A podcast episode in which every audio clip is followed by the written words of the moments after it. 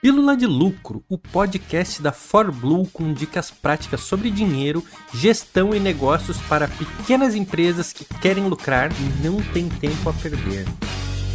Você sabia que ter estoque em excesso pode quebrar a sua empresa? Pois bem, se você não sabe, é bom que você fique bem atento ao, a esse podcast, que eu vou trazer para você aqui algumas verdades e vou trazer para você também não só algumas verdades, como também uma história e como eu descobri isso da pior forma possível. Meu nome é Tauan Araújo, sou consultor aqui da ForBlue e hoje vou trazer aqui para vocês algumas dicas e alguns alertas para você tomar cuidado com o estoque.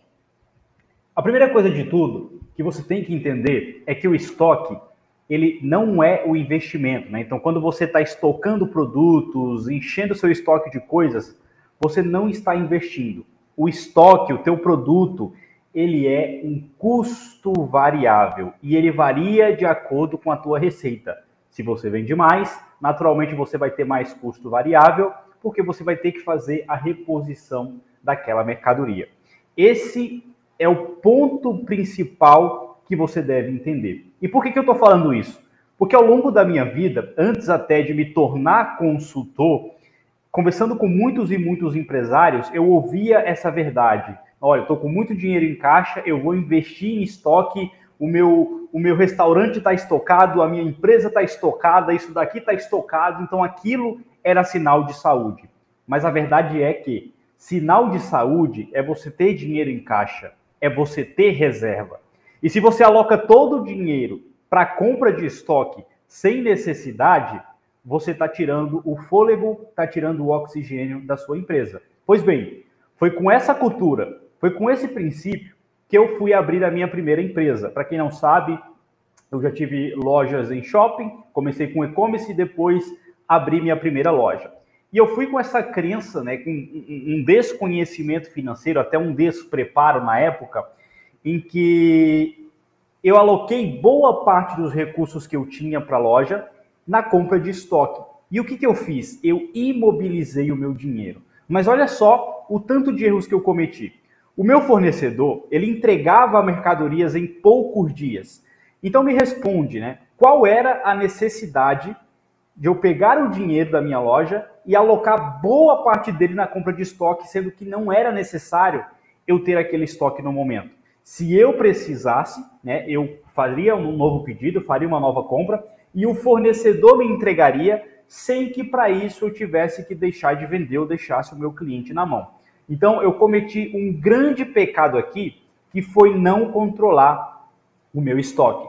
E por conta de ter um estoque alto, eu tinha um alto custo variável, porque eu tinha contas altas para pagar para o meu fornecedor, e a receita, ela não teve o retorno que eu estava imaginando que ela teria. Ou seja, eu tive uma receita baixa e um custo variável muito alto por conta da compra desse estoque. E por ter uma loja em shopping, quem tem loja em shopping sabe disso, a despesa fixa por conta de aluguel, funcionários, enfim, ela é alta. O que, que aconteceu aqui? Olha só o buraco que eu entrei. Por conta do estoque alto, meu custo variável era alto, e, para quem não sabe, receita menos custo variável é igual a margem de contribuição, e a margem de contribuição ela manda no jogo porque é ela que vai pagar todo o restante, toda a operação da sua empresa. Então, como o custo variável estava alto, a margem de contribuição era baixa e a despesa fixa, por conta de ter uma estrutura muito alta, era alta e a margem não conseguia pagar essa despesa fixa. O que, que aconteceu? Eu fiquei no prejuízo. E foram longos e longos e longos meses de prejuízo até que a empresa não deu certo e eu tive que encerrar as operações. E aí, tá curtindo o podcast de hoje? Você quer saber mais notícias ou novidades de todo o universo da ForBlue? Acesse forblue.com.br barra forecast e fique por dentro das nossas últimas novidades. É, então, eu aprendi da pior forma possível, que era não entender o seu estoque, não entender a real necessidade de ter um estoque, como administrar o estoque, e a real necessidade de ter um capital de giro para sua empresa, né? Então é o primeiro ponto. Então, isso significa que eu não devo comprar estoque né? Não, essa não é, não é o que eu estou querendo te dizer aqui.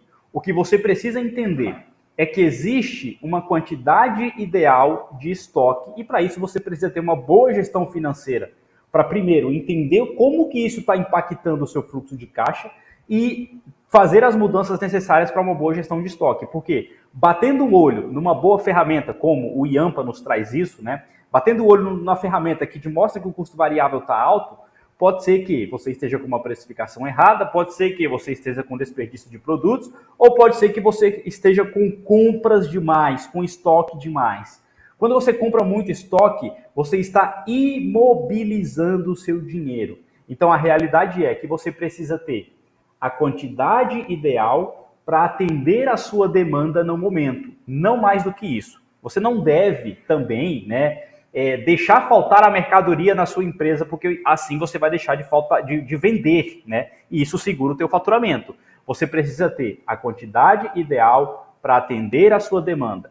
Conforme a sua demanda aumenta, esse custo variável vai subir, porque a sua necessidade de ter aquelas mercadorias dentro do teu estoque passa a ser maior. Só que você vai ter que ter essa quantidade ideal, mais um pequeno estoquezinho de segurança para não deixar o seu cliente na mão, caso a sua demanda tenha um aumento ali. Tá? Então, não existe um teto máximo, né?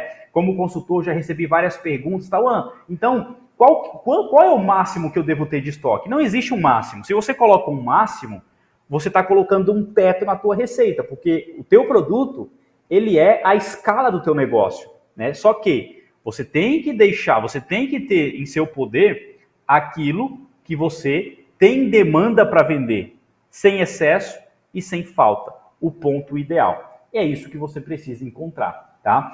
Trazendo aqui mais um caso para vocês, aconteceu é, atendendo uma cliente na consultoria em que a margem dela estava muito ruim. Primeiro passo foi a gente fazer a precificação dessa cliente e de fato ela tinha muitos preços errados. Nós corrigimos o preço, tá? Ficou tudo é, é, muito bem alinhado ali nos preços, só que ela continuou tendo problemas na margem de contribuição. E aí nós fomos avaliar, diagnosticar o que estava acontecendo ali e adivinhem, excesso de estoque. Ela estava tendo um certo desalinhamento com o seu sócio, era ele responsável pelas compras, e nós começamos a alinhar isso. Ó, você precisa gerir o teu estoque de forma que ele atenda a tua demanda, só que você também não tenha excessos.